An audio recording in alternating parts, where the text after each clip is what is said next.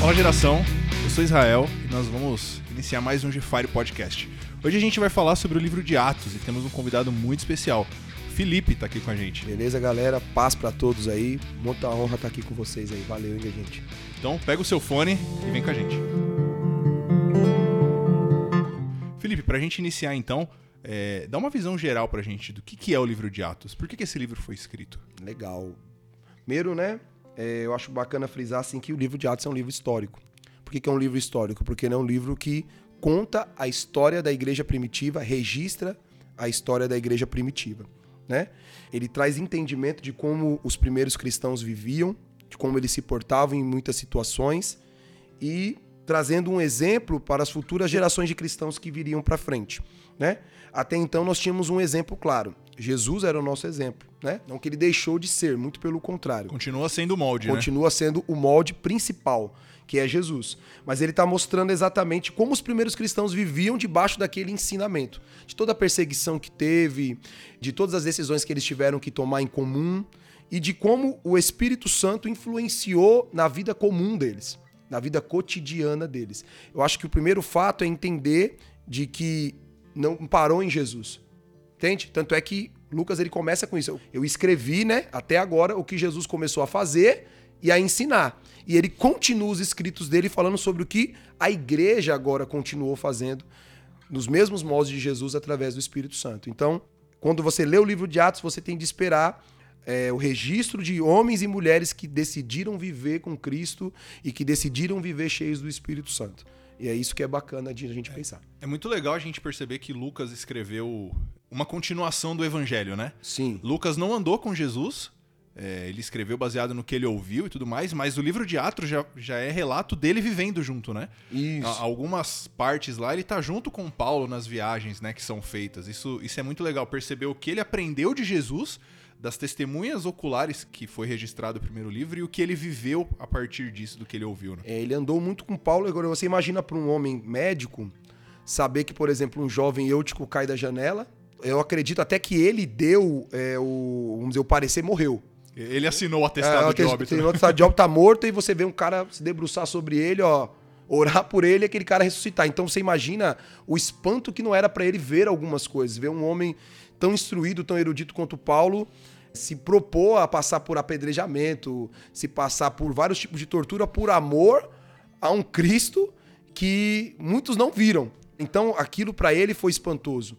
Porque hoje a gente tem o Google para o conhecimento, né? Então, uhum. você quer conhecer alguma coisa, você tem o Google, mas o conhecimento antigamente era muito difundido, muito passado por pessoas. Né? Era, era uma cultura grega da época. Então, a Grécia tinha uma grande influência na cultura. Então, era muito difundido o conhecimento de pessoa para pessoa. Então, você vê uma pessoa como aquela, como Paulo e como outros, abrirem mão da sua vida e dizerem que estão abrindo mão da sua vida por algo maior e darem a sua vida por aquilo, então aquilo foi impactante ao ponto dele registrar, de querer saber. Tanto é que ele registra sobre a vida de Jesus, ele fala sobre o começo da igreja primitiva.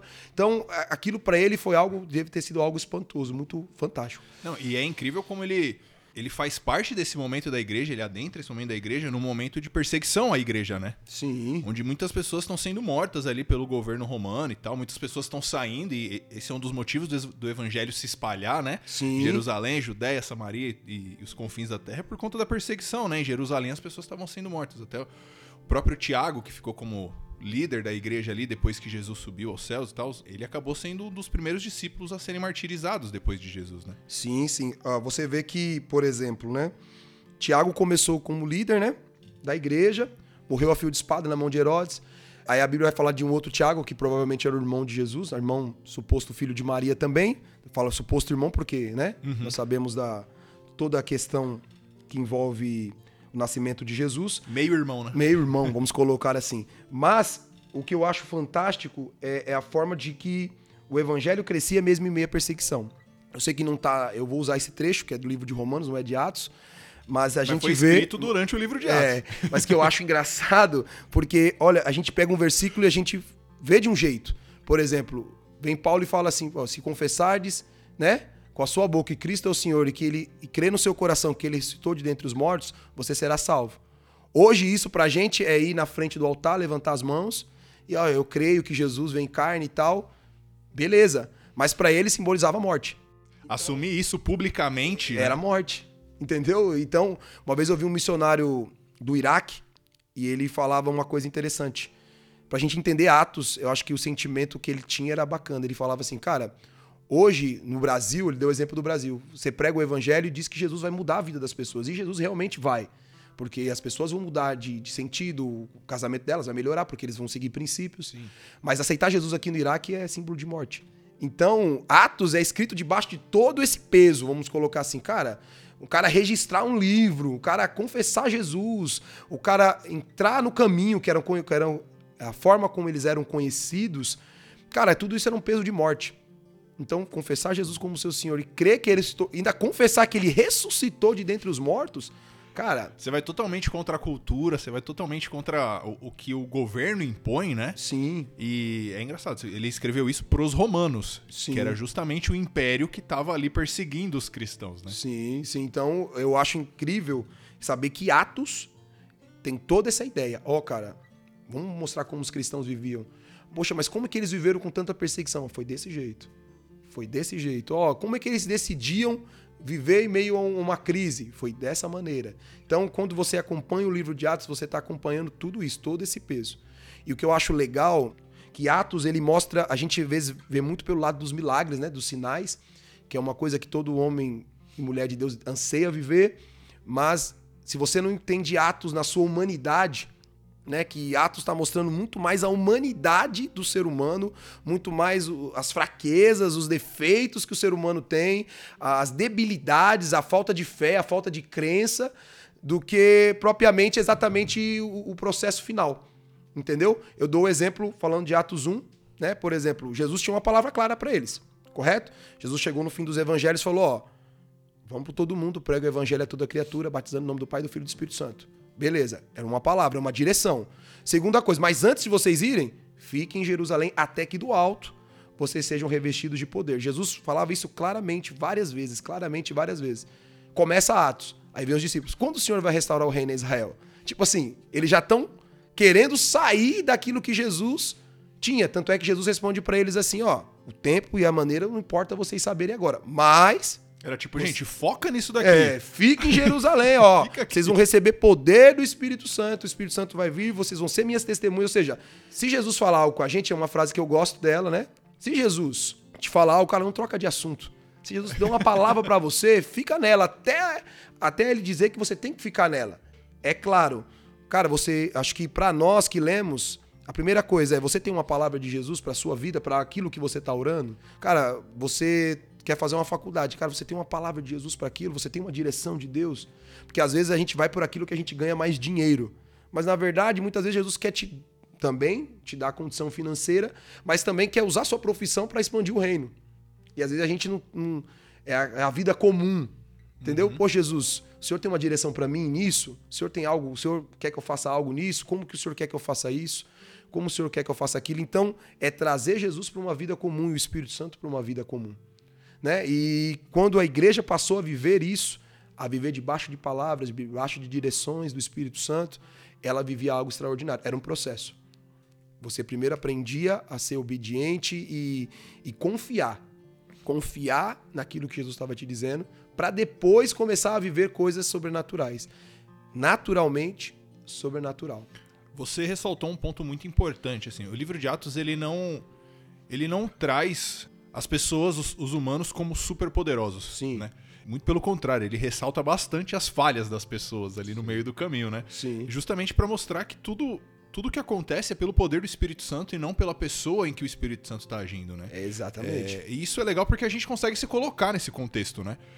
A gente vive numa sociedade muito rápida, a gente quer as coisas muito rápido. A gente lê o livro de Atos ali, 28 capítulos, a gente acha que é tudo aquilo aconteceu do dia pra noite. Verdade. né? Pô, no sábado tava assim, na segunda-feira o mundo já tava transformado. Não, mas foi uma jornada de anos ali, de Anos, transformação de anos, né? Uma caminhada. muito- Imagina que quando a Bíblia, Atos fala da Ásia, a gente pensa Ásia, a gente pensa em Japão, China, né? Coreia. A Ásia era o mundo antigo inteiro, era a forma que era chamado o mundo antigo inteiro.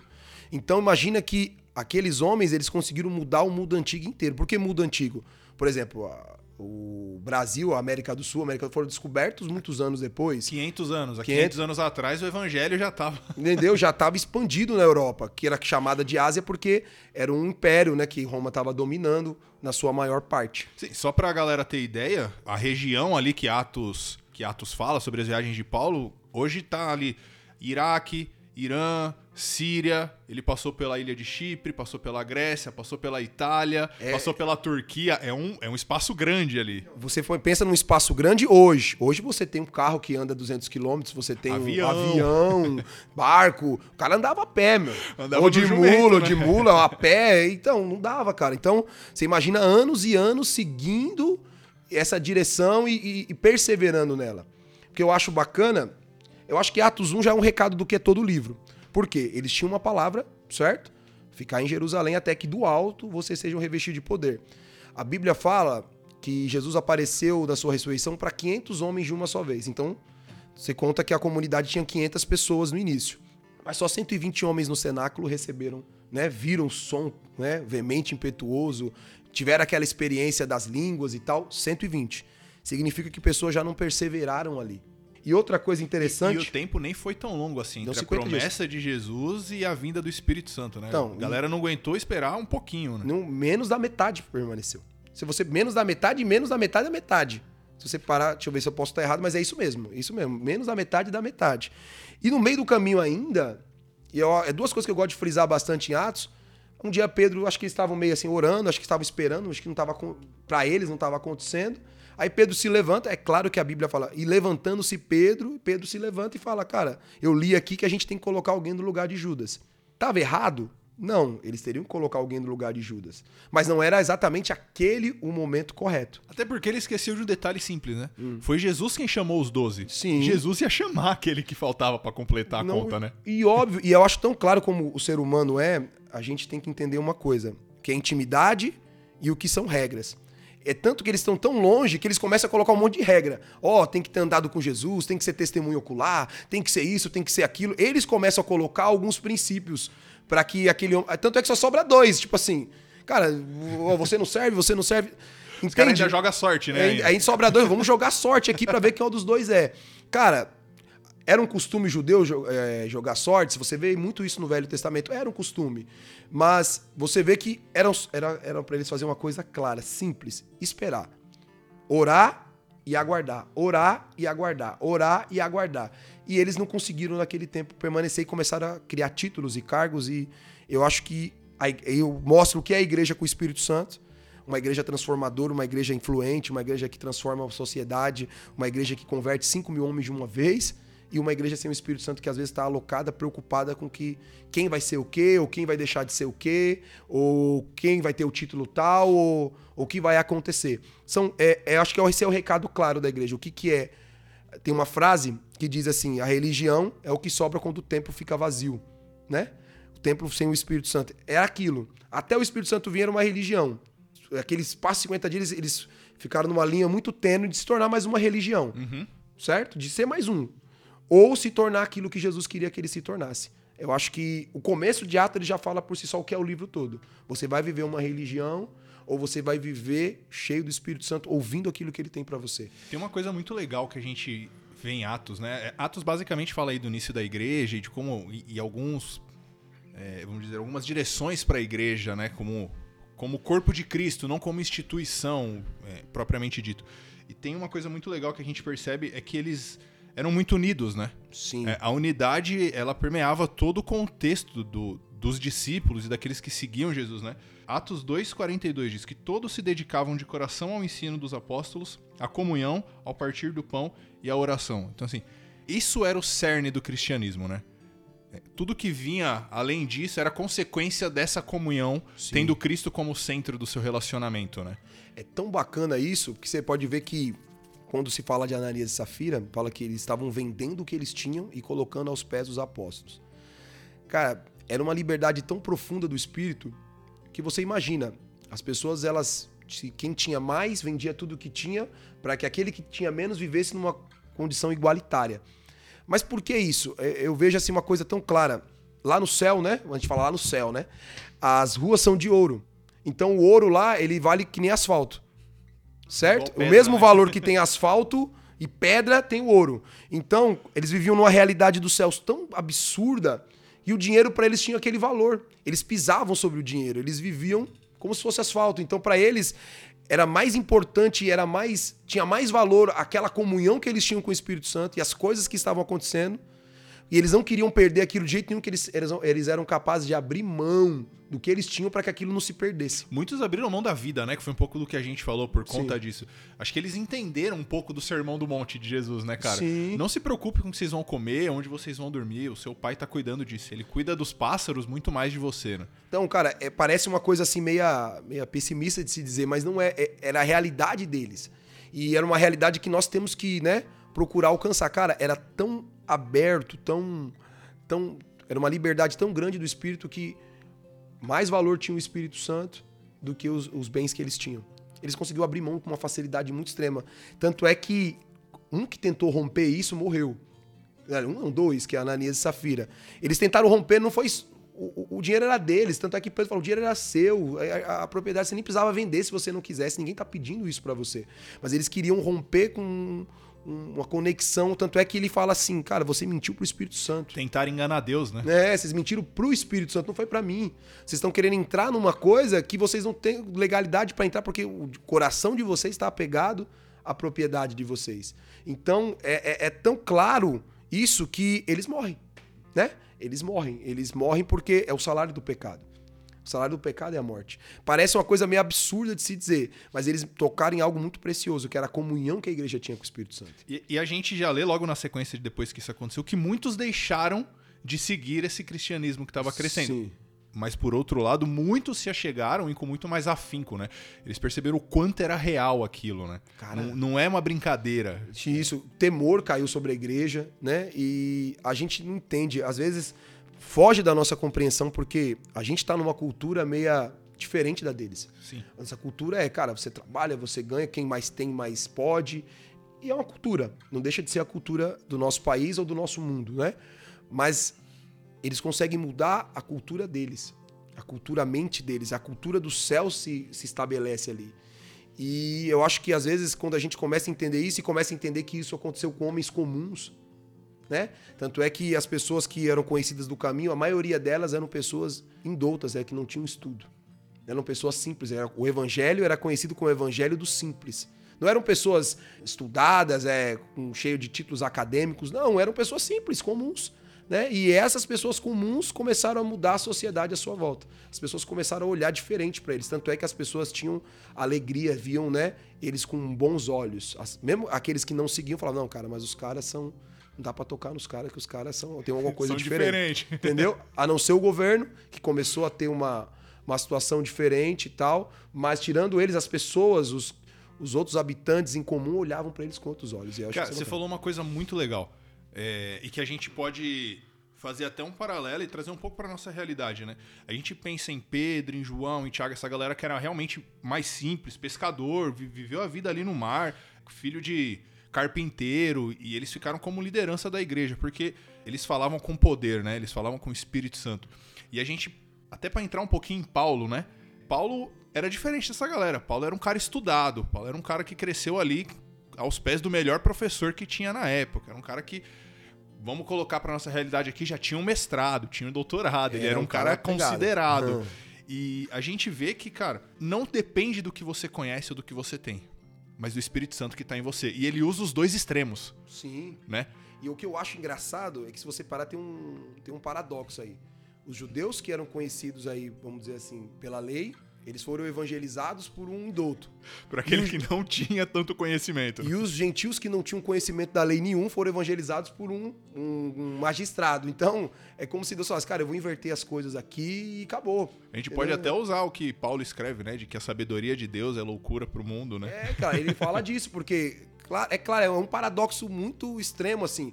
Cara, era simples, era pegar um, um Paulo que conhecia a lei, ó, vou ensinar a lei pra vocês aqui e tal, mas ele manda ele pros gentios, entendeu? E pega um Pedro que era totalmente indouto, tanto é que era o espanto das pessoas quando Pedro se levanta pra falar pela primeira vez. Peraí, quem é esse cara? Como que esse cara pode falar tão bem?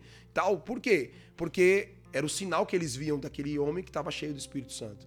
E eu acho que é esse esse contraponto que o evangelho tem hoje e que às vezes as pessoas estão perdendo um pouco disso, de entender isso. Entendeu? Cara, o evangelho é do simples.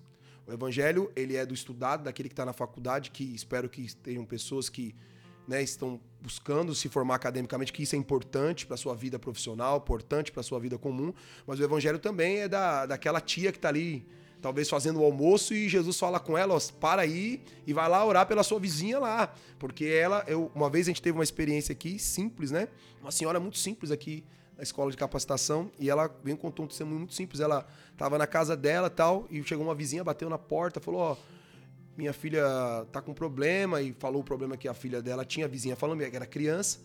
E não tem médico no hospital, não tem médico no posto tal, e eu não tô sabendo o que fazer tal. Ora por mim, para que a gente tenha médico.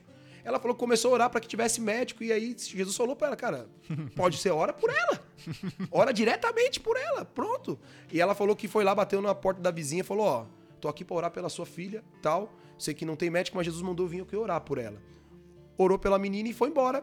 Orou, foi lá fazer os afazeres de casa, falou que daqui a pouco bateu no portão dela e ela na cabeça simples ela falou: "Ah, deve estar tá chamando para tentar levar algum outro médico". Falou que quando chegou com a menina lá, olha, minha filha já não tem mais nada depois que você orou. Eu não preciso mais do médico exatamente, porque. Então, as coisas sobrenaturais, elas acontecem por uma direção.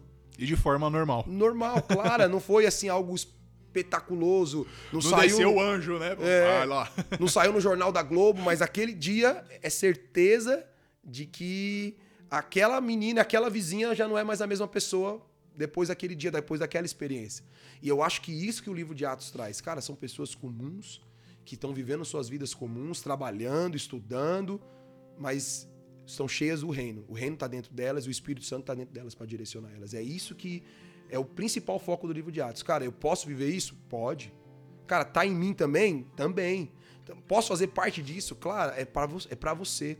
Assim como foi para Pedro, assim como foi para um Paulo que era mestrado, assim como foi para homens e mulheres ali, é para você também. Então isso está ao seu alcance, é isso que você precisa entender. É, acho que a gente pode falar de dois personagens aí. É, a gente já vai falar um pouco mais de Paulo, porque ele é um, é um cara muito importante no livro de Atos, né? É, mas tem um cara que, que eu acho a história dele assim espetacular. E ele foi o start né, do, do espalhamento do evangelho, que é o Estevão um cara comum, um diácono que foi escolhido ali porque ele tinha uma vida, é, uma vida correta, vamos dizer assim, ele tinha um bom testemunho e por pregar o evangelho, compartilhar o evangelho, ajudar as viúvas nas necessidades, ele ajudava no compartilhamento do dinheiro, da comida ali para que não faltasse a ninguém. Ele foi perseguido justamente por causa disso e ele manteve o testemunho dele até o final, né? Sim. E viu os céus abertos, né? Antes de entrar nisso, para você ver como a igreja era humana, né? A gente passa esses detalhes eles já estavam brigando por causa de comida. é verdade. Era a realidade, porque fala assim: ah, não, as viúvas gregas tão, não estão sendo assistidas, as viúvas hebreias estão favorecendo, já estavam levantando, praticamente a levantar. Ah, vai ter a igreja dos gregos e a igreja dos judeus. A gente está falando do começo do livro, é, capítulo 5, 6 ali. Eles já estavam brigando, tipo assim, ah, questionando. Aí, aí os apóstolos sabiamente falaram: cara, eu não vou deixar a palavra para cuidar desse assunto. Então, separa aí homens, né? De boa reputação, cheio do Espírito Santo. Cara, era uma multidão dos que criam. Tanto é que tinham 5 mil pessoas numa mensagem só. Cara, mas veja bem, separa então homens, ele não fala um número, separe homens cheios do Espírito Santo de boa reputação. Cara, só sete. Sete. 5 mil num dia, 3 mil no outro, escolheram Se, sete. Sete de uma multidão numerável. Sete pessoas. Então, por quê? Quando se entra num padrão de escolha, e eu acho que é um versículo que eu gosto muito também, aliás, a Bíblia inteira, mas fala assim: muitos são chamados, mas poucos escolhidos. Eu gosto de usar esse versículo, eu gosto de dar aquele exemplo da, da bacia de tomate. Cada um gosta de um tomate de um jeito, mas quem está escolhendo o tomate ali é Jesus. Então ele tem um padrão de escolha. Então ele vai lá, escolhe de acordo. E às vezes, dentro dessa escolha, dessa. É que a gente tem que estar tá dentro desse padrão para viver. Então, são sete pessoas. Parece algo assim surreal, mas é verdadeiro. E dentro dessas sete pessoas, no outro dia, Estevão já está lá operando sinais, prodígios, maravilha. Cara, mas ninguém vê a história como um todo a história do crescimento, ninguém sabe como ele se converteu, não está contando ali qual é a trajetória, o que ele aprendeu, o quanto ele assentou para aprender e o tanto que ele se dedicou a perseverar. Porque ele é questionado pelos religiosos, ele sabia que iria morrer, ele traz uma das melhores mensagens que a Bíblia tem, porque ele consegue explanar o Velho Testamento todo Ele consegue explicar tudo e trazer para o final e falar, cara, vocês são incircuncisos de coração, o coração de vocês sempre teve endurecido, tanto é que há tanta verdade naquilo que ele falava, que eles rangiam os dentes. Ele falou, cara, não tem outra alternativa. Eles não continuaram a discussão, eles foram para matar. Porque eles sabiam que certamente não iria ter argumento para contestar com ele. E a perseverança dele é tão profunda que ele consegue ver os céus abertos. Cara, um, Estevão era um jovem. Jovem, Comum. diácono, não era apóstolo. Não, mas... tinha, não tinha um cargo, não tinha um superpoder, ele não estava em evidência. Não estava nas regras lá que, que os próprios apóstolos colocaram, não era testemunho, não estava não tava em nada.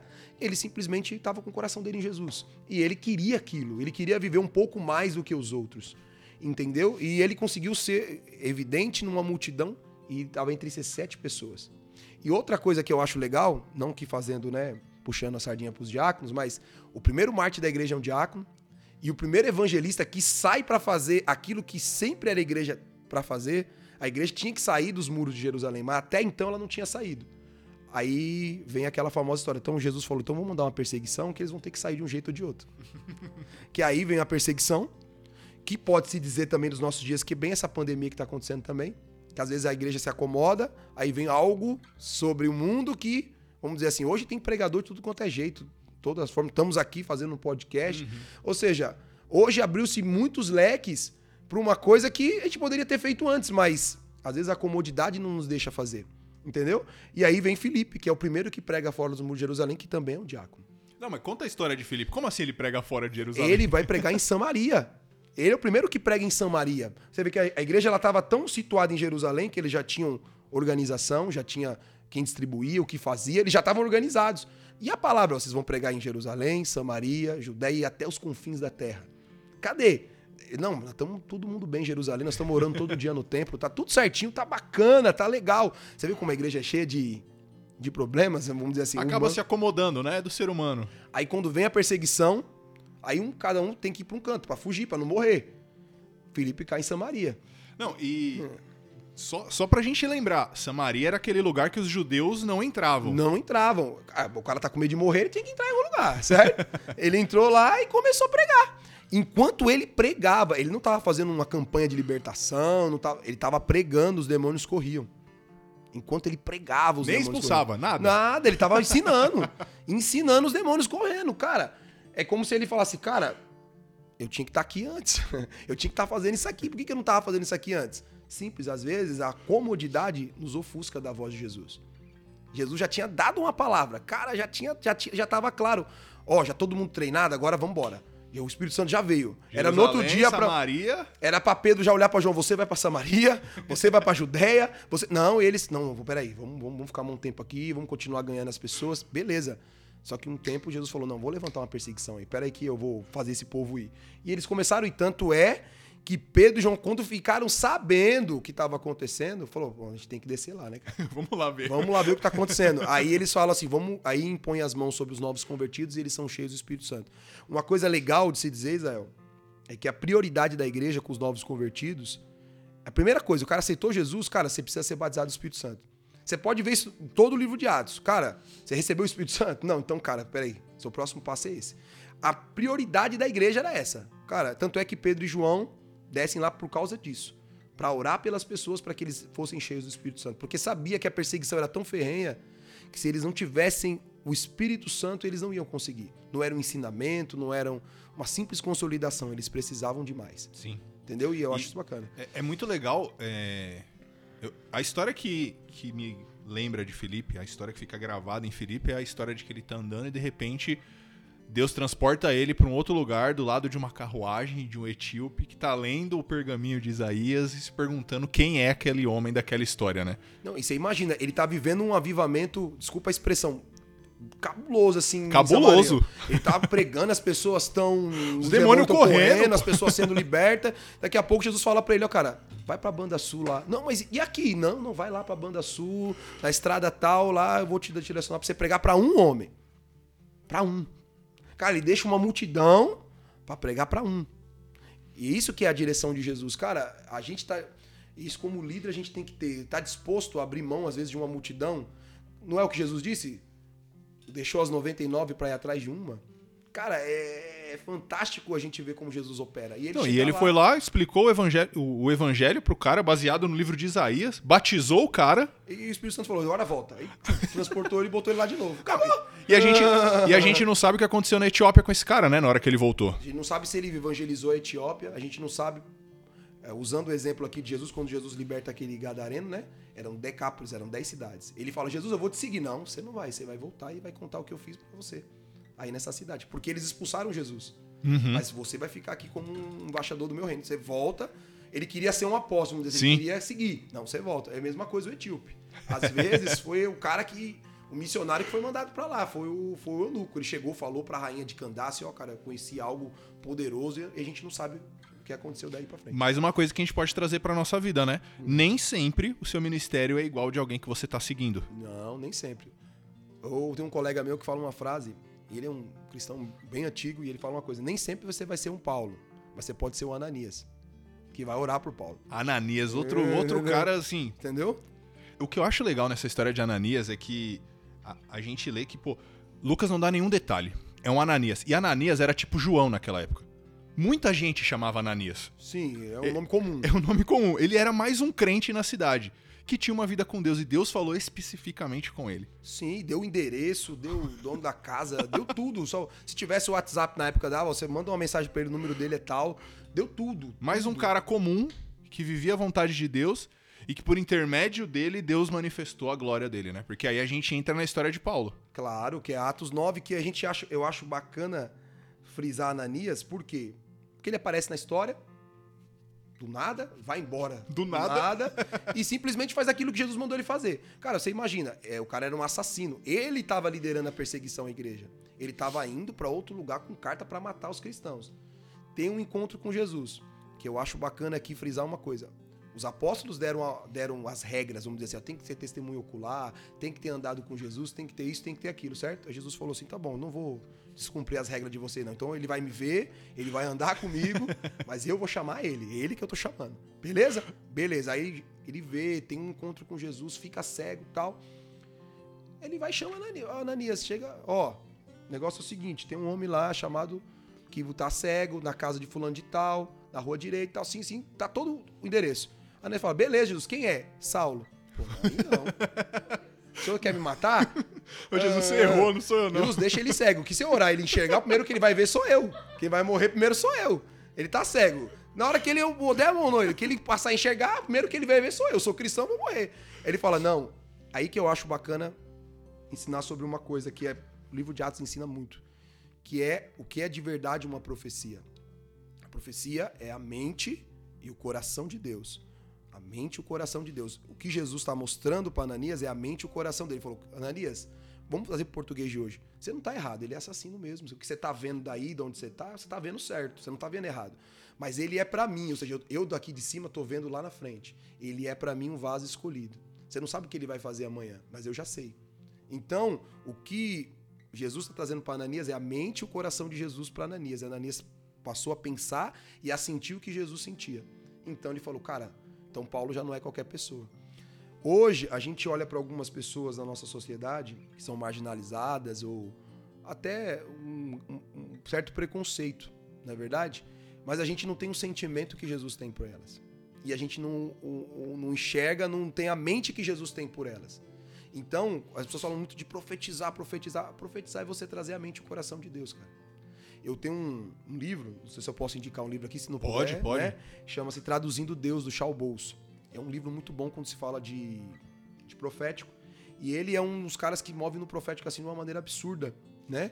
E ele pega e ele tá orando, ele tá passando as férias no Havaí, e lá no Havaí tem muita prostituição infantil. Eu nunca fui no Havaí ainda, né? Mas lá tem muito, segundo ele conta no livro. E ele falou que passa e vê uma jovem conversando com outros adolescentes, e com certeza ela tava ali para se prostituir. E ele falou assim, cara, me deu uma vontade, eu saí de perto da minha família e fui até aquela jovem e falei, cara, você sabe que não é isso que Jesus, você não nasceu para isso, não foi para isso que Jesus te criou, não foi para isso que Jesus te ama.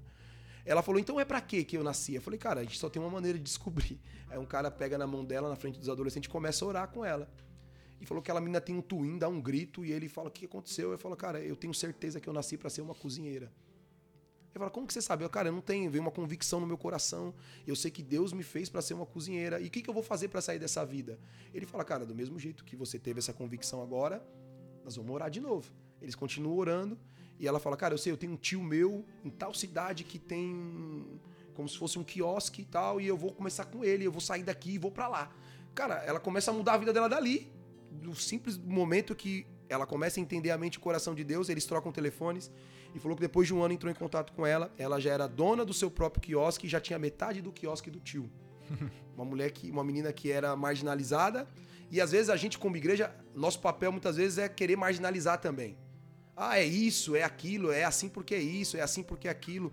Quando na verdade o nosso papel é trazer a mente o coração de Deus. Cara, o que, que Deus tem para sua vida? O que, que Deus tem para o seu coração? Para você, como, como indivíduo, como ser humano? É o que Jesus fazia. É o que Ananias fez com Paulo. É o que a igreja não fez com Paulo. Porque Atos 9, Paulo é chamado.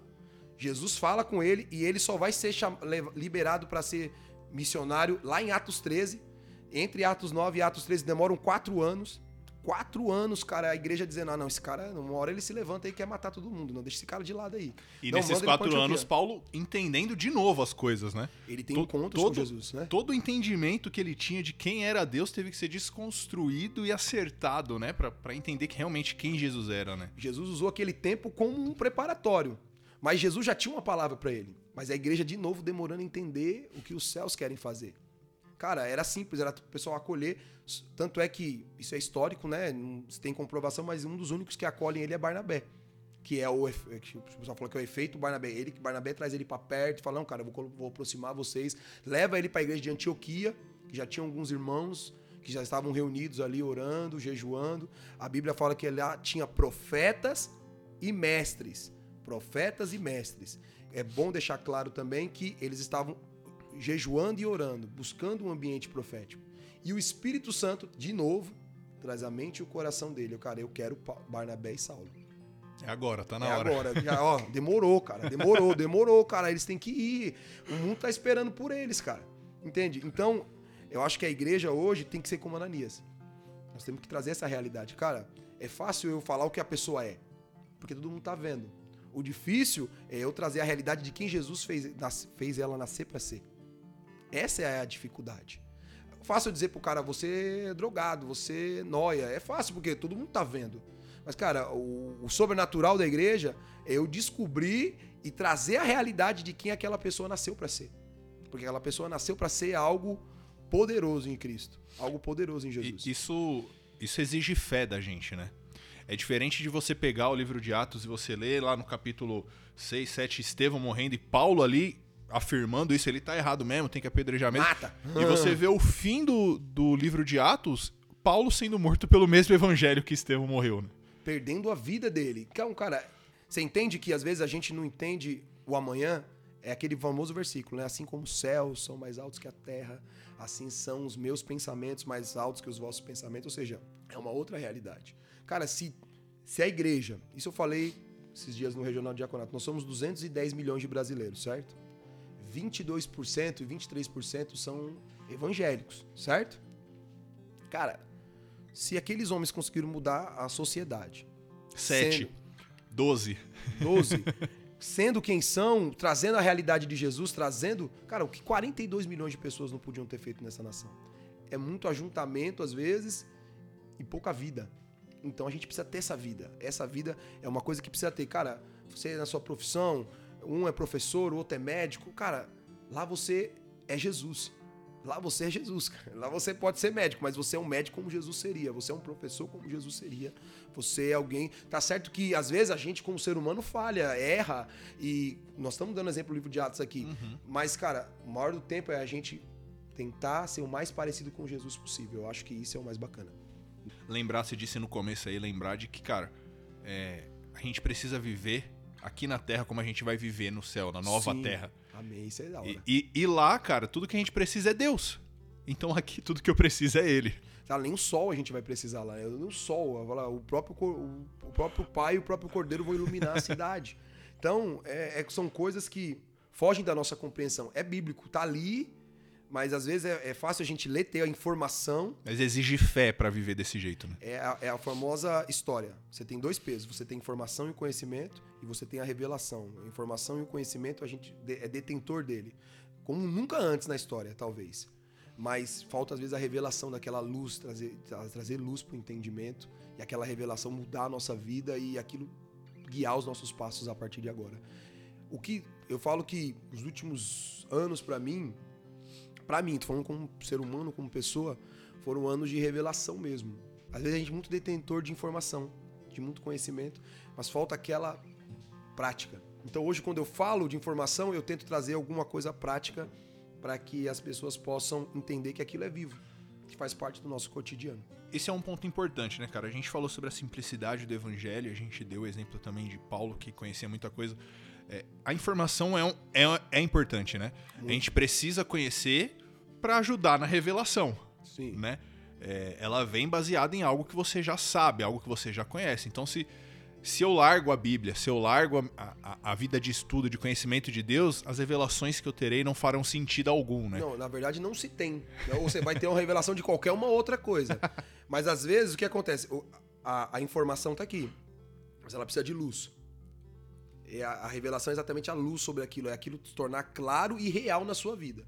Se você não tem isso aqui, a informação, tanto é que, usando Atos, você vai ver que quando eles pregavam, o que, que eles citavam? As escrituras. As escrituras. Ó, o Pedro fala, ó, isso aqui não é embriaguez, né? Voltando lá em Atos 2, né? Como sendo essa 9 horas da manhã, mas é o quê? Aquilo que foi predito pelo profeta Joel, né? Então, Quando eles passam em Bereia, por que, que eles são considerados mais nobres do que os outros? Porque eles, além de ouvirem, eles analisam. Os bereanos analisam. Ó, vamos lá, dar um, vamos ver se é aquilo que Paulo falou mesmo. Vamos dar uma analisada aqui, vamos ler. Que eu acho que também é uma, uma, uma- Vamos dizer assim. Se eu posso colocar como uma falha da igreja atual. Às vezes falta é, o comprometimento de querer entender. Ah, tá. Se o pastor disse, bacana, beleza. Ah, se o Israel disse, bacana, beleza. Não é assim que funciona. É, cara, o nosso molde principal é Jesus ainda, e sempre vai ser. Então eu tenho que buscar dele. Eu quero só usar um exemplo aqui, que eu acho que Atos também cita muito. Paulo fala para a igreja de Coríntio assim, 1 Coríntios 11, 1. Sede meus imitadores, como eu também sou de Cristo, certo? Ele tá falando para os coríntios. Coríntios era uma igreja imatura, carnal, que não conseguia olhar para Jesus ainda. Então ele falou: "Cara, vocês não conseguem olhar para Jesus ainda? Tá bom, olha para mim, que eu sou igual a Jesus, tá? Olha para mim". Mas o evangelho não mo- morre aí. Para os Efésios, lá em Efésios 5:1, ele fala para os caras assim: "Cara, vocês não, vocês olhem para Jesus. Sede imitadores de Deus como filhos amados". Então, não olha, Paulo já não tá falando, olha para mim mais não, vocês já aprenderam a olhar para Jesus, agora olha para ele.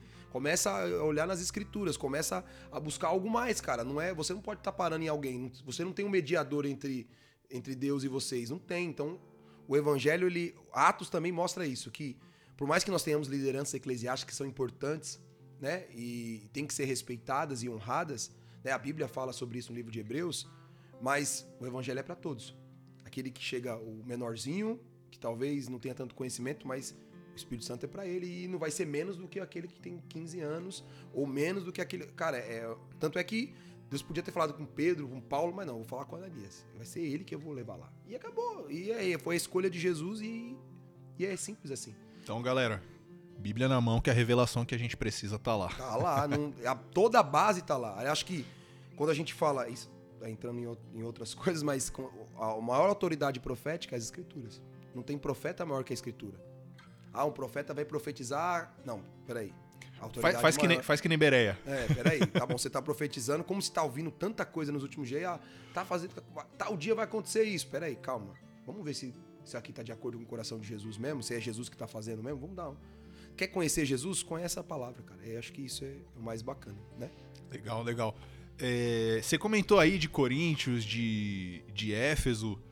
É, fala um pouquinho mais pra gente sobre a transformação que o Espírito Santo causava nos lugares que Paulo passava. Né? Porque Paulo foi o cara que realmente é, tirou, tirou o evangelho daquele, daquele bloco ali de Jerusalém, Samaria e Judéia. Né? Paulo foi pro mundo, né? Sim. Que ele, vamos dizer, ele que cumpriu a palavra, né? Vamos dizer assim, outros também foram indo, exemplo de Filipe, mas era, é, é muito transformador você ver que em cada lugar ele tinha uma forma de lidar, né? eu gosto muito de quando ele tá em Atenas. Porque, cara, imagina, ele vai chegar lá na Grécia e ele tá vendo lá. Ele não pode chegar lá e falar da lei judaica. Ele não pode chegar lá e falar, ah, um Jesus que é filho de Deus. Que Deus? Eles, têm, eles tinham imensos, inúmeros deuses. A mitologia grega tem inúmeros deuses. Né? É o Olimpo, como eles me falam. Aí ele vê um altar lá, o Deus desconhecido. Aí ele dá um estalo fala, não, tá vendo esse altar aí, o Deus desconhecido? É esse Deus que eu vim pregar para vocês. E ele pega uma porta dentro da cultura dos caras e começa a expor o evangelho dentro da cultura dos caras. Isso é, é muito louco.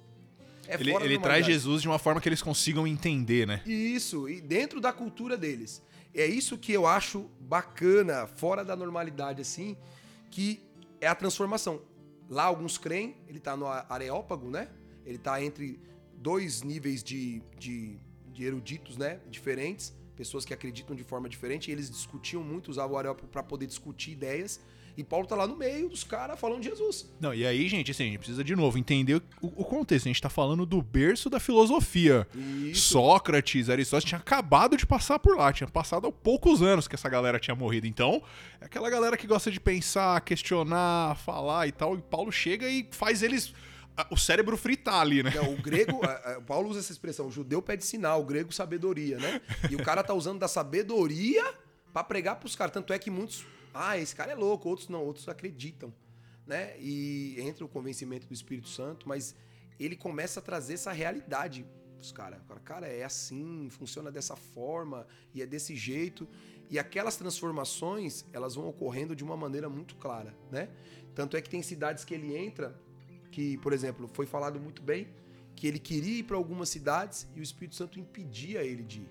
Impedia, né? Mas nesse impedimento, ele deu um contorno por aquela cidade e acabou ganhando as cidades circunvizinhas. E quando ele ganhou todas as cidades circunvizinhas, o Espírito Santo permitiu que ele entrasse na cidade do meio. Era uma estratégia.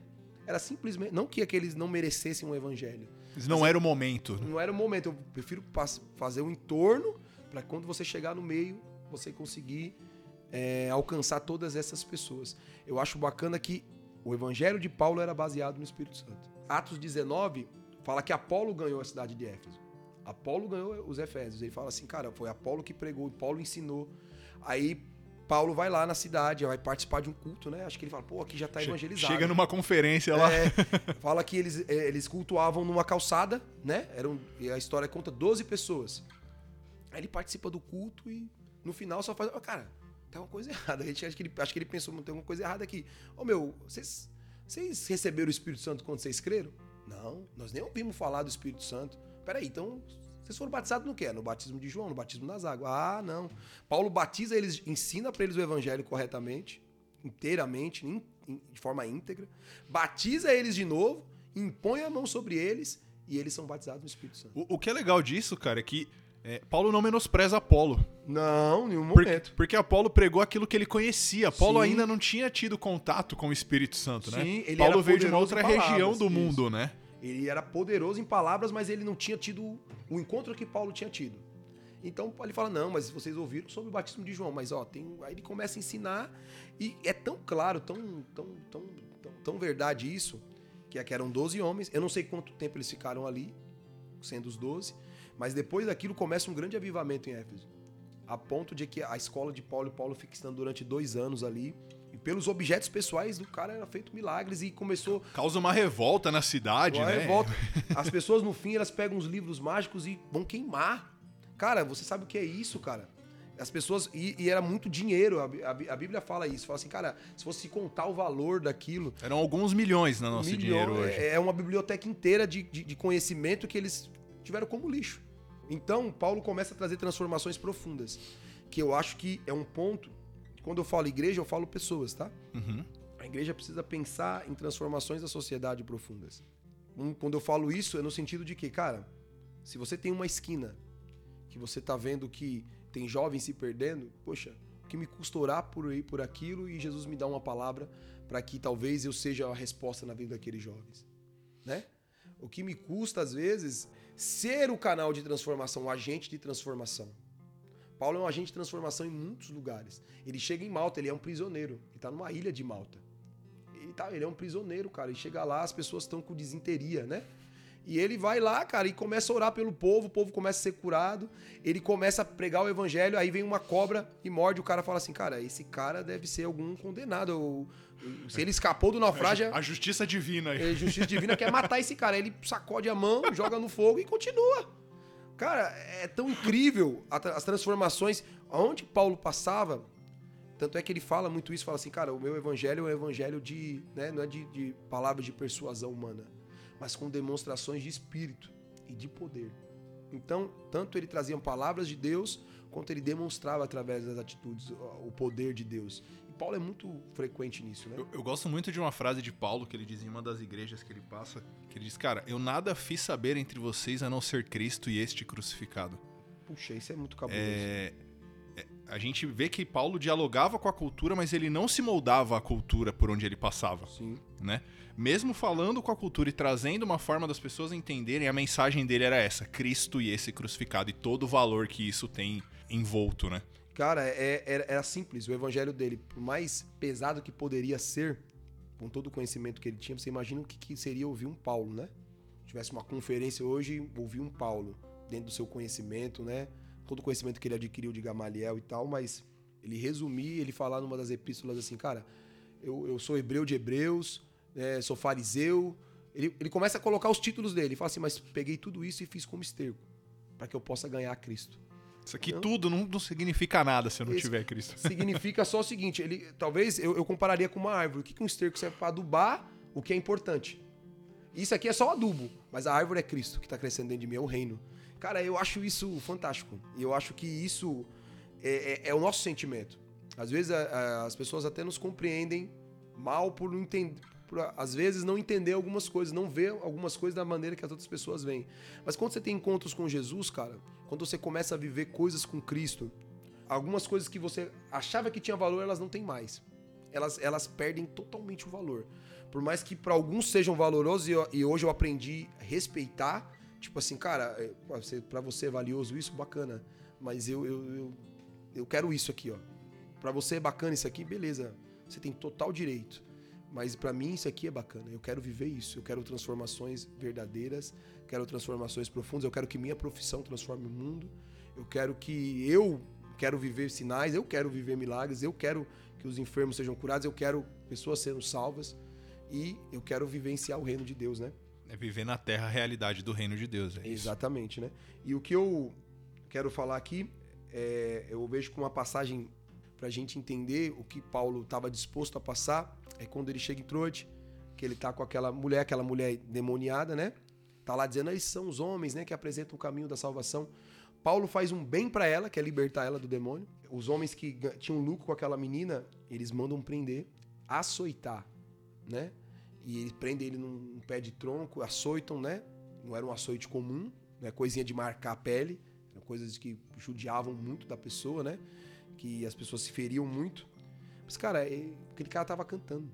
Aquele cara tava cantando, ele e Silas estavam cantando, estavam agradecendo a Deus. Sabe Deus o que, que eles estavam cantando? Mas estavam cantando, dizendo Deus, eles estavam adorando. E o sentimento da igreja era esse. Cara, voltando um pouquinho, Pedro é preso, certo? No outro dia o cara fala para ele, amanhã cedo você morre. Pensa, cara, qual é o sentimento? Cara, você saber que amanhã cedo você tá morto. Cara, o cara vai dormir, mano. cara vai dormir, mano. O cara pega, boa cabeça e pensa, o cara vai dormir, mano. Mano, quem dormiria numa condição comum, cara, amanhã você vai morrer. Cara, você vai tentar orar, você vai tentar fazer qualquer coisa. Cara, o cara tava. Ele tava dormindo tão profundo que o anjo sacode ele umas duas vezes. Fala assim, cara, acorda, cara. Tem uma povo orando por você, você não vai morrer agora, não. Cara, a consciência deles pela vida deles, a vida deles estava entregue totalmente na mão de Cristo. A gente vê que não era da boca para fora que Paulo fala, viver é Cristo e morrer é ganhá-lo. Não, cara, eles estavam, cara, ele tava dormindo. Aí o anjo, eu acho que ele tava meio sonolento, ainda o anjo passa pelas portas. Ah, cara, vai embora, você tá livre. Percebe que tá no meio da cidade. É, vai embora, você tá livre. Cara, você não vai morrer agora. Cara, é algo para mim que é. A gente fala tal, e as, as pessoas, né, dá ênfase, cara, mas eu trago pro meu cotidiano, cara. Eu trago pro meu normal. Cara, não é normal. Se alguém chega para alguém que dá um diagnóstico, ó, oh, cara, daqui a três meses você vai morrer, o cara já se desespera. O cara vai querer fazer, ah, vou fazer tudo que eu, não, que eu queria fazer e não fiz. Sei lá, o cara. Cara, o cara sabia que ia morrer no outro dia cedo. O cara tava dormindo. Dormindo. Cara, isso, isso é confiar a sua vida na mão de Deus, Cara, né? amanhã eu vou morrer? Ah, cara, então tá bom. E entra numa coisa que eu gosto muito, que Atos fala, apesar de. O João Batista não está em Atos, mas eu gosto muito daquele texto porque me faz pensar dessa maneira. Quando o João Batista ele vai manda perguntar, né? Esse é o Cristo, né? Ou, ou devemos de esperar outro? As pessoas julgam, falam, ah, cara, ele se entristeceu, ele perdeu a fé. Mas, cara, a pergunta dele era simples. Ele sabia que ele veio para preparar o caminho do Messias. Pronto. Cara, eu tô morrendo aqui. Cara, e se aquele não for o Messias? Não, vai lá e pergunta para ele. Se ele for o Messias, eu posso morrer. Era o sentimento dele. Aí, ah, manda falar para João. Tanto é que quando Jesus responde ele, fala, ó, fala para ele, né? Os cegos estão enxergando, os surdos estão ouvindo e bem-aventurado aquele que não se escandalizar em mim. Quando o pessoal sai para dar notícia para ele, Jesus começa a elogiar ele. Fala, ó, cara, vocês viram um caniço ditado pelo vento, eu vou dizer, vocês viram muito mais que um profeta. É o maior homem nascido de mulher, não nasceu homem. Por quê? Porque Jesus viu a fé dele. Jesus viu o sentimento dele. Cara, e quando chegou a notícia, aí ele falou: ah, beleza. Beleza. Tô pronto pra morrer. Quiser arrancar a cabeça agora, arranca, eu já cumpri meu propósito. Isso é demais, você saber que você cumpriu o seu propósito, que o que vier a partir disso é lucro, né? Lucro, é o que Paulo fala, que é o versículo que você usou. Cara, é lucro. Viver é Cristo, né? O morrer é lucro. É lucro. Eu já tô lucrando porque eu vou me encontrar com ele. E eu acho que nisso ele tava ali cantando e acontece um grande sinal, um grande milagre, um terremoto, vem, abre as celas e eles não vão embora. E eles não vão embora e não deixam ninguém embora. Tanto é que o carcereiro vem pra se matar. Falou, cara, abriu a cela, todo mundo se aproveitou pra fugir. Fala, não, não se mata, nem todos estamos todos aqui. Paulo, meu amigo, que tava pastoreando a galera, né? Falou, não, agora abriu a cela, mas ninguém vai embora, vocês são prisioneiros. Fica aí que a gente tá no louvor ainda. É, fica aí que o culto não acabou. Fica todo mundo lá. Você entende, você entende, cara? Aí ele pega e fala, cara, eu vou, vou me matar, porque qual o prisioneiro que não queria ir embora? Se a cela abrisse hoje, uma cela... Eles ficam todos lá fazendo o quê? Não é a presença de Jesus naquilo? Cara, o cara convence todo mundo que... Não, vocês são... Ó, tudo bem, Jesus perdoa vocês, mas vocês têm que cumprir a pena de vocês. Fica todo mundo aí dentro. A cela abriu, mas ninguém sai. E ninguém sai. Tanto é que no outro dia, quando querem libertar, ele fala, não, eu sou cidadão romano. Vem fulano de tal me libertar aqui, ó. Eles têm que vir me tirar daqui. Eu, tô, eu tenho que, tem que ser a forma certa das coisas. Não, e, e tudo isso aconteceu para que a família do guarda lá da cela fosse apresentada e conhecesse a Cristo, né? Porque Sim. nessa oportunidade o cara falou, vou me matar, Paulo fala, não, não, peraí, vem aqui, deixa eu te contar sobre alguém. É mais ou menos assim, cara, você vai, morrer, você vai morrer sem Jesus, não. É. Você vai morrer salvo. Aí ele fala, não, eu, né, crê no... E o que, que eu faço? Crê no Senhor Jesus e será salvo tu e a tua casa. Cara, é salvo a casa dele inteira. Porque, cara, eu, eu não consigo imaginar essa dimensão. Entende? É uma dimensão fora da nossa normal. A gente lê a Bíblia vai passando por isso. Cara, o que, que fez os prisioneiros ficarem na cela? E não ir embora? Cara, eles podiam ter ido embora, tava aberto. Era o sentimento que o carcereiro tinha. Cara, Jesus, ele vem para pôr as coisas em ordem. Jesus vem para trazer o. Tem uma, um avivamento numa das ilhas, eu não lembro agora o nome da ilha certo. Que as pessoas começaram a se arrepender de seus pecados, elas começaram a ir na delegacia. Falar, cara, eu fui eu que roubei aquele dia lá, cara, eu preciso ser pego, eu, você precisa me prender. Chegou um ponto que o delegado falou, cara, não cabe mais ninguém. Chega, acabou, você tá perdoado, vai embora para sua casa. As pessoas começaram a confessar publicamente, né? Que foi o caso também da, da, da cidade de Éfeso. As pessoas começaram a confessar publicamente suas falhas. Cara, a gente talvez não esteja pronto para isso. Vou dar um exemplo aqui. Talvez eu não esteja pronto para ouvir suas falhas, certo? Sem te julgar. E talvez por isso o avivamento ainda não chegou no ápice dele. Talvez eu não esteja pronto para ouvir as minhas. E falar, cara, pô, mano, pô, mas você não podia fazer isso, entendeu? Não, por que não? Tá certo que existem coisas e coisas, mas você entende? Não, não é ouvir, não é, não é o que ouvir, mas como ouvir. Uhum. Entendeu? De como ver. Tudo bem, cara, você merece, vamos dizer assim, merece pagar por aquilo que você fez, mas tudo bem, cara, eu tô aqui pronto para te ajudar. Tô aqui pronto para para ser um braço para você. Vamos lá. Você vai passar, você vai passar pela sua consequência, mas eu vou estar tá ali orando por você. Você pelo menos reconhecer o que você errou. Entende? Essas coisas ainda não é uma realidade pra gente, né? De pegar uma roda e falar, cara, é mais fácil, é aí que eu, vejo atos, né? Hoje as pessoas estão dispostas a mostrar suas medalhas, não suas cicatrizes, né? Às vezes as pessoas querem mostrar o que elas conquistam, não o que elas passaram para conquistar aquilo. E às vezes o que o mundo precisa é que mais as pessoas exponham suas cicatrizes. Ó, oh, cara, eu sou assim, eu preciso de ajuda e passei por isso, mas venci. E é isso que o mundo está precisando, talvez. Tem uma coisa que a gente pode é, que, que me faz pensar assim bastante sobre Atos e sobre os avivamentos que vieram ao longo da história, né? O livro de Atos a gente vê que, cara, as igrejas elas começavam de forma muito pequena. Eram pequenas reuniões. A própria igreja em, em Jerusalém, né? Um dos lugares que Paulo passa e ele começa a pregar para as mulheres que iam lavar roupa no rio. Era o único lugar que paravam para ouvir ele. E de repente dali surge uma grande igreja. E a gente percebe que, cara, Deus não está olhando para a quantidade, Deus está olhando para o coração e para a mensagem que está sendo falada, né? Eu começo a pensar nos avivamentos mais modernos, aí a gente pensa no avivamento da Rua Azusa, que era um grupo de pessoas dentro de uma fábrica abandonada que se reunia para orar e de repente o mundo foi transformado. É, a gente pensa no avivamento do país de Gales, cara. Uma pessoa que orava, o cara orava e pregava. E aí o país inteiro fica sem crime por três anos nenhum, nenhum boletim de ocorrência por três anos, porque as pessoas estavam olhando para Cristo, sabe? E tudo isso começou com pequenas ações. Elas não estavam preocupadas com quem vai me ver, número de curtida, número de visualização, estavam preocupadas com uma vida com Deus, sabe? O avivamento do país de Gales, os historiadores falam que até os cavalos perceberam a diferença, porque eram muitos mineradores, eles tratavam muito mal os cavalos, né, para carregar. Falou que os cavalos estranhavam a, a, a brandura com que eles estavam tratando os cavalos. Cara, é, você entende o que é mudança de, de, de sentido? Não, eu, eu, li uma coisa sobre o, o avivamento do País de Gales que pode até dar uma noção pra gente aqui do Brasil. É, eles mudaram o horário dos jogos de futebol. Porque no horário habitual as pessoas estavam na igreja e ninguém mais assistia jogo. Sim.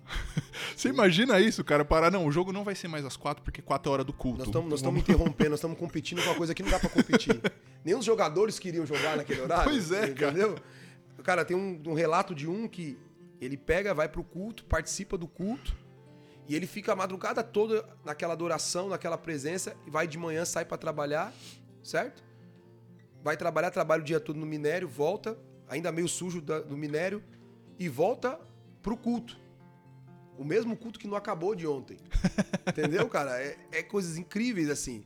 Então, entrem, mas aí que entra Atos, aponta as pessoas a abrirem mão das suas propriedades, Cara, é uma realidade, uma atmosfera, é um coração diferente. Entendeu? É, são coisas que são construídas. Né? Você leu bem o trecho falasse assim, que eles tinham tudo em comum, eles perseveraram na doutrina dos apóstolos. Cara, começou com algo pequeno, que se tornou algo grandioso, que alcançou toda a nação. Quando a gente vê isso, vê Paulo, que vem com esse crescimento, vê outros homens que foram crescendo juntos. Paulo estava, depois de, acredito, de Atos 13, conta-se muito a história de Paulo, certo? Eutico, enfim, milagres. Timóteo, Lucas com ele, uma galera tudo, toda. Todo mundo com ele, Lucas tal. Mas o tempo todo Paulo estava disposto a uma coisa, dar a vida dele. Ah, ele, ele podia estar tá livre. Ó, tá lá diante do rei, ele podia. Não, eu apelo para Roma, eu quero ir para Roma, porque eu tenho que pregar em Roma. cara, mas você tá. Ir embora. Não, não, cara, eu tô apelando para César, eu quero. Eu vou para Roma. E falou com os governantes em Roma, né? Sim, e eu fui ouvido. E foi ouvido. Cara, então, até que ponto nós estamos dispostos a abrir mão, né? Até que ponto eu estou disposto, às vezes, a abrir mão de uma coisa tão simples, né? Às vezes de momentos simples, né? De coisas simples para viver aquilo que Jesus quer que eu faça. Entendeu? E isso é para nós. Aí que entra. Aí quem está disposto é para o homem comum, é para o não comum, é para o pastor. É para o que sabe muito, é para o que sabe nada. É para o leigo. É aquele que está disposto. Cara, eu estou disposto, Jesus, eu quero. Você quer? Beleza, é para você, mano. Eu tô só procurando pessoas que façam isso. Tem uma história do Evan Roberts, né? Tem muito a ver com o livro de Atos. E ele era um dos caras, assim, dos avivalistas modernos, né? Dos mais tops, assim. E a história que eu vi dele, o rapaz que conta a história dele falou que ele tava orando, né? E tinha um rapaz, assim, que tinha os joelhos atrofiados. Sabe quando aquela pessoa que anda demais a cavalo com os joelhos para fora? E ele falou que ele só disse assim, ó, Jesus name, em nome de Jesus. Ele falou que os, os joelhos do cara estalavam para dentro tac, tac, tac, e voltou pro lugar. E depois disso, ele, o cara ficou impressionado. Ele, aí falou que esse cara falou: quem quer ter o que eu tenho? Aí todo mundo, lógico, né? Levantava a mão, o pé, a cabeça, tudo, né? aí ele pegou e falou: cara, ele contava sempre a mesma história. Ele falou que um dia ele teve um sonho que Jesus estava chamando ele pro ministério. Ele acordou de manhã, olhou pra mulher dele e falou: Cara, Jesus tá me chamando pro ministério, eu vou largar meu emprego. A mulher dele, tá bom. Ele foi, largou o trampo dele no banco e foi. Lógico que era aquela era a realidade dele e aquilo que ele tinha para viver. Beleza. Quando ele começou a viver aquilo, ele começou a ficar com um tempo ocioso, porque não é que nem hoje. Ele tinha uma igreja para pregar e ele ia pregar onde? falou assim, cara, para mostrar para Jesus que eu não quero ficar sem fazer nada, eu vou fazer o seguinte: às 8 horas que eu trabalhava, eu vou orar. Eu vou entregar em oração. Aí ele falou assim que nas primeira, na primeira hora ele já tinha orado pela Etiópia, pela África, pelo mundo todo e tinha passado só uma hora. E o que, que ele fez? Ele começou a orar em línguas o restante do tempo. Começou a orar em línguas o restante do tempo, orar em línguas, orar em línguas, orar em línguas, orar em línguas. E todo mundo ficava espantado, que ficava muito tempo orando em línguas. Ele só levantava para almoçar e voltava para dentro. Fazia como se fosse o trabalho dele. E as pessoas falaram, o que, que você está sentindo? Ele falou assim, ah, a mandíbula cansada e a garganta seca. É o que eu sinto. Nada, ele não sentia nada. Ele só estava lá porque ele se propôs. Aí um dia ele falou que estava passando um, um, pregador renomado lá. Ele orava no porão de uma igreja. E esse pregador só ia à tarde. E os caras queriam encher a igreja, né? Porque o cara era renomado. E estavam chamando todo mundo e foram lá chamar ele na sala dele. Ele falou, cara, acho que Jesus não vai se importar de eu, de eu parar de orar para ele para ouvir a palavra dele. E também era uma desculpa para ele sair da sala, que ele estava doido para sair. Uhum. Sentou na primeira fileira tal, e começou. Só que era uma igreja muito formal. Falou que tá lá o cara com um papelzinho lendo, né? Explanando, dando aquela palestra. E ele falou que tá sentado do lado de uma moça e falou que daqui a pouco abriu um, um foco de visão assim. E ele falou que via um fêmur, como se fosse uma obstrução no fêmur. E ele fechava o olho e abria e via a mesma visão. Falou que ele olhou pro lado tinha uma mulher com o pé em cima da cadeira, com um problema na perna. Ele foi lá. Falou, a senhora tem um problema na perna, assim, assim, assim? Tenho. É, é desse jeito, desse jeito? Tenho. Ele falou, posso orar? Aí a pergunta, posso orar para ela? Na cabeça dela de tradicional, ah, quando ele chegar em casa, à noite, ele vai orar por mim. A cabeça dele, eu vou orar aqui agora. Aí ela pegou e falou, pode. Aí ele se levantou, pegou na perna dela e fez aquela oração suave, né? Em nome de Jesus, começou a orar e falar tal. Falou que o pessoal começou a parar de prestar atenção na reunião o, o pregador renomado falou: alguém tira esse rapaz daqui, tá atrapalhando. Falou que o obreiro do rapaz demorou demais. Quando ele chegou, a perna da mulher já estava restaurada.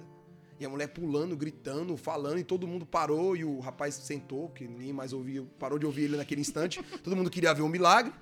Aí daqui a pouco falou que soou uma coisa na cabeça da mulher. Falou: Ó, se Jesus fez por mim, Jesus quer fazer por todo mundo. Esse rapaz aqui, ele vai orar por vocês. Aí falou que o pessoal fez a fila para ele começar a orar, ele começou a orar, ele falou que pôs a mão na cabeça do primeiro. Aí falou que ele tava sentindo a, a, cabeça da pessoa, ele orando, daqui a pouco ele falou que não sentia mais nada debaixo da mão dele. Falou, poxa, que rapaz mal educado, né? Foi embora no meio da oração. Falou quando ele abriu o olho, tava um rapaz no chão, ele orando por outro. E isso foi se repetindo e as pessoas sendo curadas. E aí ele se empolgou. Jovens, vem pra frente que eu vou orar pra vocês serem batizados no Espírito Santo. E começou a orar. No final ele chorava. E ele falava assim, cara, Senhor, quem sou eu? Quem sou eu para que o Senhor fez fazer o que o Senhor fez hoje? Ele falou simples, meu filho, você todas aquelas horas que você estava passando e orando em línguas, você estava construindo algo. Às vezes para a gente falta o construir, né? A gente quer o público, mas não quer o secreto. Ele tava aquelas horas, ele não estava sentindo aparentemente nada, mas ele estava construindo algo e se tornou um grande avivalista e evangelista do nosso tempo. O, Acho... o Evan Roberts é o do avivamento do país de Gales, o país isso, que ficou isso. três anos sem isso. boletim de ocorrência. Então são coisas fantásticas, né? Então a gente tem que entender e trazer essa ideia. Se eu estiver confundindo o nome, que eu, me perdoa, mas é um deles. E eu até depois trago o nome deles. Mas eu vejo que hoje para nós falta essa construção. Essa construção falta para nós e falta para que a gente chegue naquilo que. E Atos mostra isso. Uma igreja que construía isso. Através da oração, do jejum, através de coisas simples. Eu acho que um dos maiores recados assim que fica em Atos é que, cara, é Jesus ele não melhora a sua vida, ele transforma a sua vida. Isso. É uma outra vida depois que você tem ele, né? Tem que ser, você não pode ser só um bom cidadão, né? Exato. É outra coisa, é uma outra pegada. Então eu acho que é isso que fica pra gente e que a gente medita e traz isso como uma realidade pra gente, né? né? O que eu vejo hoje é uma galera toda envolvida e querendo isso. Nos próximos anos, as trevas vão aumentar muito. Nós estamos vendo aí. Mas ao mesmo tempo que as trevas aumentam, a luz também vai brilhar mais. Então tá vindo uma galera aí cheia de, de, de disposição, né? Até vejo seu trabalho com o pessoal lá do legado e eu acho aquilo muito bacana, porque é a galera que vai vir, não só eles, mas como uma galera aí, não importa idade. Jesus não vem buscar, uma parte da igreja vem buscar uma noiva. Mas eu tô vendo uma galera toda dedicada a, a se voltar para isso, a se voltar para isso aqui, pratos, se voltar, cara, eu quero isso aqui. Eu não quero outra coisa, eu quero isso. Então é isso que vai fazer toda a diferença. A luz vai brilhar muito mais porque vão ter pessoas dedicadas àquilo que Jesus quer fazer. Eu acho que é isso que é o recado que Atos fica. Cara, que papo bom, velho. Eu não sei se pode, mas eu quero orar de verdade. Posso orar pra galera que vai ouvir. Claro, Vocês. claro. Eu queria muito orar, porque não tem outra maneira, né, da gente viver aquilo que Jesus tem. A não ser que Jesus desperte isso no nosso coração. Até o desejo de a gente adorar a Deus vem dele. Sim. Então, eu acho que eu quero fazer uma oração simples, tá? Jesus, obrigado. Eu quero te agradecer pela Júlia, pelo Arthur, pelo Israel e por cada um que está ouvindo aqui, Jesus.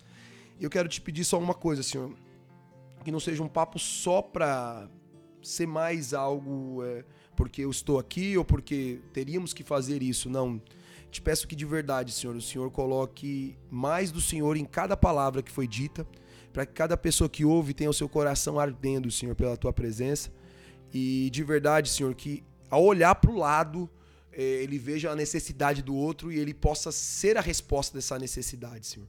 Que ao olhar para essa pessoa do lado do seu emprego, ou talvez que está andando nesse coletivo junto com ela, Senhor, ela veja uma necessidade e que Jesus vai trazer uma resposta através dela. Eu te peço isso porque isso é o Evangelho. O Evangelho é vivo e ele está dentro de nós através do Espírito Santo. Que o teu reino se expanda e que ele cresça.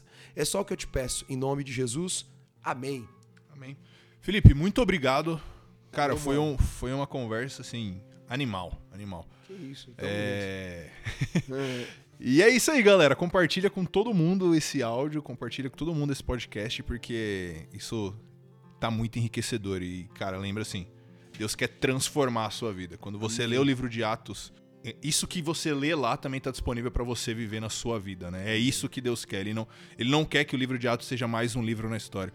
Por isso o livro de Atos não tem final, É, inclusive, né? exatamente. Não tem uma bênção apostólica, não tem nada. É Atos 21, ato lá, não encerra. Não encerra porque continua na gente. Continua na gente, tá continuando até hoje e você que seja um, um protagonista dessa história, né? Que você tenha as suas histórias, que você seja como Felipe e que haja outros eunucos, que você seja como Paulo e que haja outras meninas que também sejam libertas, enfim, que haja outras igrejas como a igreja de Éfeso, enfim, que hajam outras pessoas e que nós sejamos a resposta para essas situações aí. Primeiro agradecer também, Israel, obrigado. Você fez o papo ser bacana, ser leve, porque gravar não é fácil, mas quero te agradecer de verdade aí, agradecer ao Arthur e a Júlia também por estar aqui. Valeu, gente. Obrigado, viu? Valeu, pessoal!